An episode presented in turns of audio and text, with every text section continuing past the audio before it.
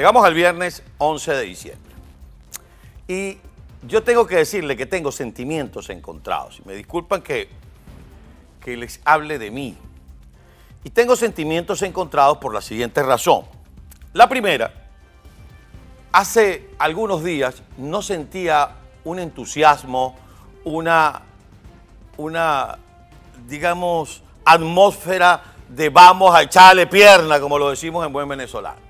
Y en la medida que han venido transcurriendo los días y después de la farsa electoral de Nicolás Maduro del pasado domingo, los venezolanos se han ido motivando. Y usted, y usted que tiene Telegram y que tiene sus contactos en Telegram empieza a ver, fulanito se unió a Telegram, sutanito se unió a Telegram. Eso significa, no es que Telegram se puso de moda, siendo una extraordinaria aplicación para mensajería instantánea, significa que los venezolanos estaban buscando cómo expresarse y van a respaldar la consulta popular que se ha venido llevando a cabo desde el día 7 de diciembre y que cristalizará este 12 de diciembre con la presencia de algunos venezolanos que van a ir a ratificar la expresión de voluntad que ha hecho a través de su teléfono, de una computadora, del teléfono de un hijo, como sea.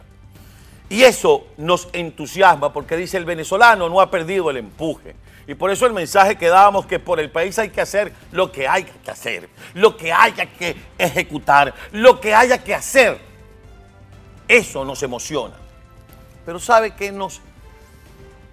Yo no voy a decir que nos desestimula, pero sí nos duele un poco.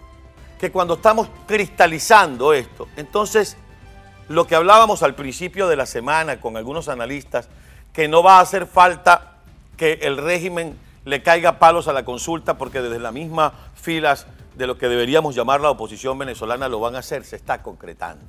Entonces resulta que cuando estamos ya a punto de, de, terminar de levantar el ánimo de quien todavía no está muy convencido porque dice, ¿para qué voy a consultarme? Entonces aparece una voz que se supone que es de oposición a caerle a palos a la consulta.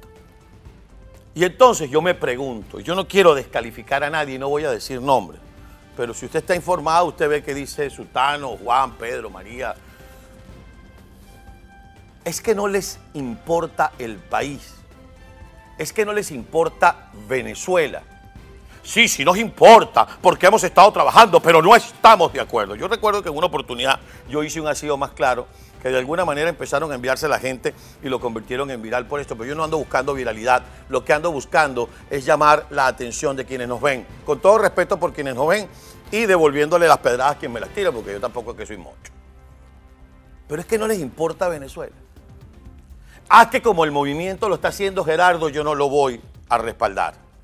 Porque es que si yo respaldo a Gerardo y Gerardo crece, cuando venga la elección, la gente va a pensar que fue Gerardo porque Gerardo creció.